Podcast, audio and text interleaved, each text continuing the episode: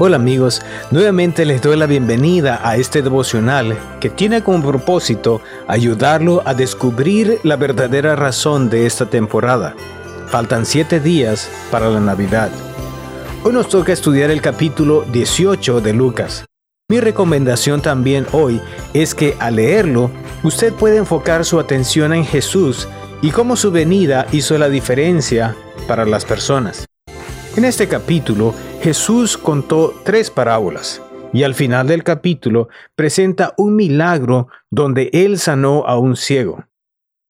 La primera parábola, la parábola de la viuda, nos enseña sobre la persistencia. La segunda parábola, la parábola del fariseo y el recaudador de impuestos, nos enseña sobre la humildad. La tercera parábola, la parábola del joven rico, nos enseña a quién realmente debemos seguir. Vamos entonces a empezar a leer el capítulo 18, empezando en el versículo 1 en adelante. Dice así. Jesús les contó a sus discípulos una parábola para mostrarles que debían orar siempre sin desanimarse.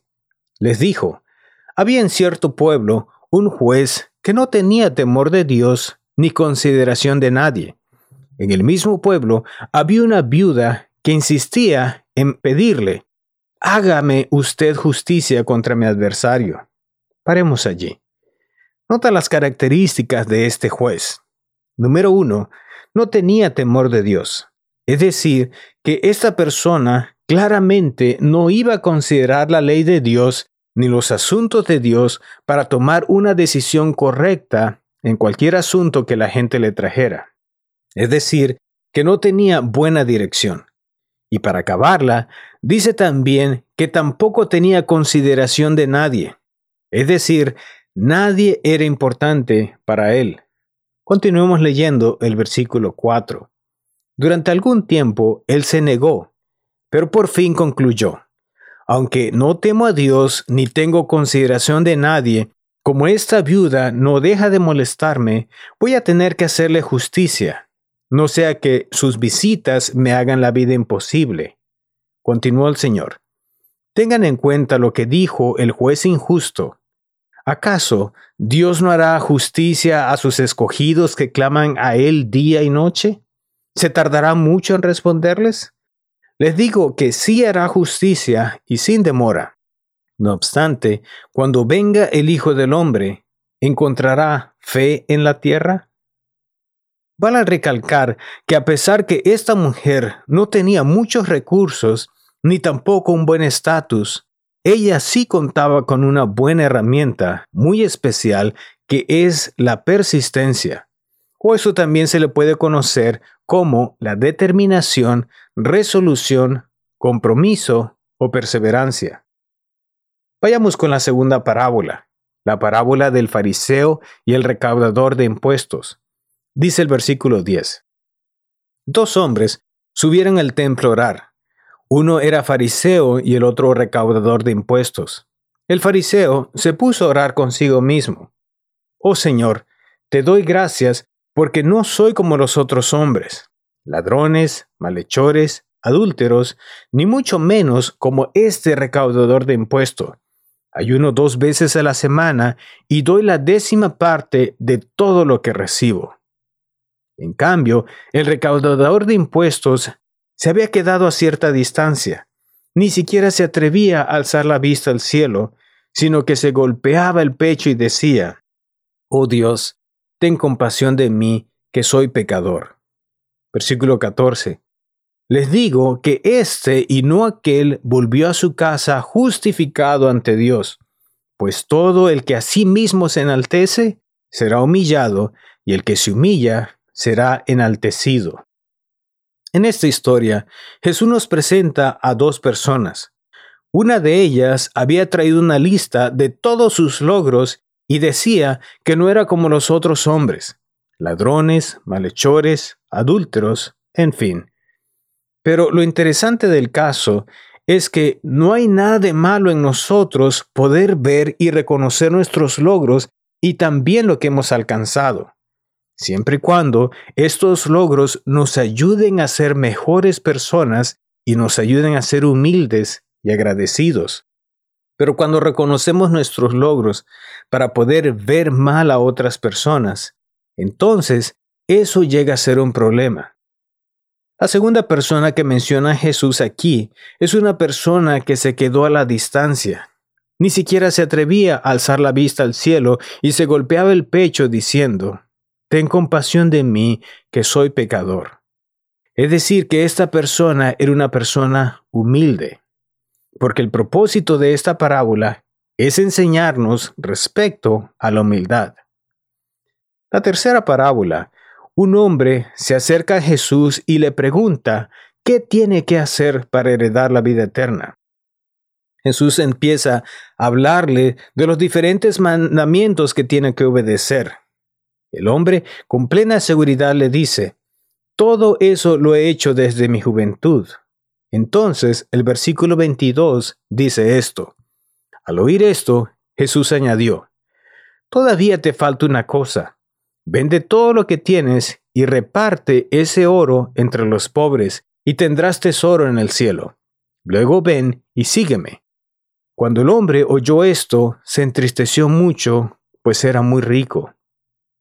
Para este hombre, las riquezas eran de más importancia que seguir a Jesús. Por eso no estuvo dispuesto a dar su riqueza de manera que pudiera tomar tiempo para seguir a Jesús. Ahora que ya estudiamos las tres parábolas que nos enseñan acerca de la persistencia, de la humildad y a quién debemos seguir, vamos a enfocar nuestra atención ahora en la curación del ciego. Vamos al versículo 35 Dice de la siguiente manera. Sucedió que al acercarse Jesús a Jericó, estaba un ciego sentado en, el camino, pidiendo limosna. Cuando oyó a la multitud que pasaba, preguntó, ¿qué acontecía?